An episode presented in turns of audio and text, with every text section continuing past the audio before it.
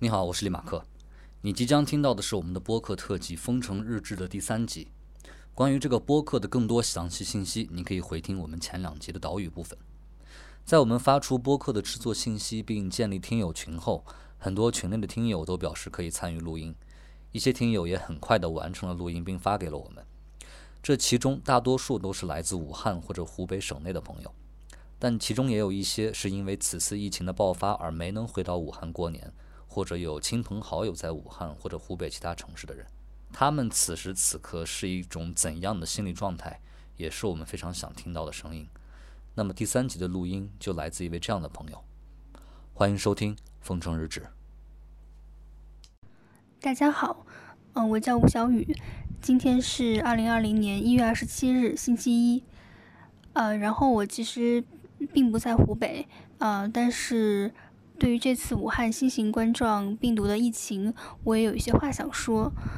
因为我是一个土生土长的武汉人，现在因为工作的原因呢，呃，不在武汉。然后今年春节的打算本来是，呃，想着大年三十回江苏老家跟我的父母团聚。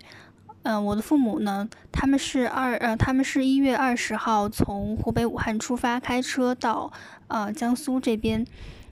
但是从二十一号开始呢，武汉这座城市就陆续有了一些管制。然后二十三号的时候是武汉整座城市的一个封锁。我真正开始关心这场疫情，也就是从二十三号这一天开始的，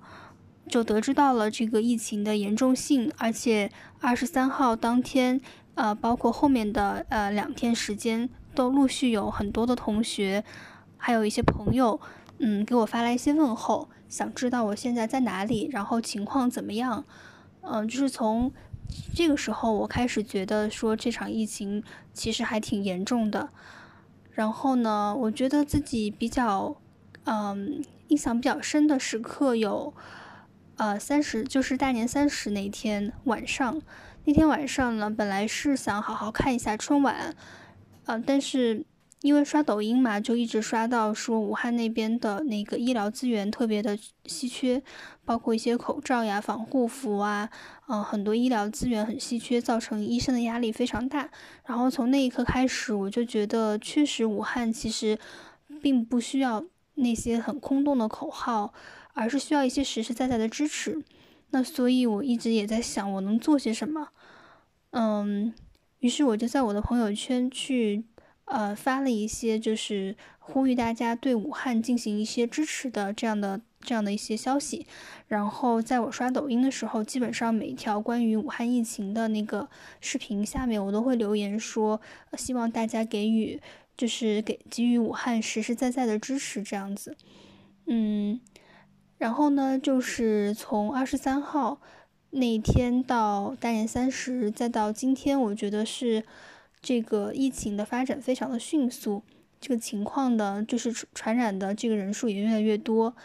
嗯，所以呢，也响应就是政府的号召，我这次春节本来是准备回老家跟父母团聚，但是后来也取消了这个计划，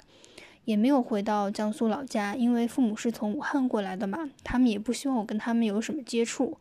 所以大概是这样一个情况。嗯，但我觉得为了自己和为了他人的这个身体健康负责任，我是很愿意这么去做的。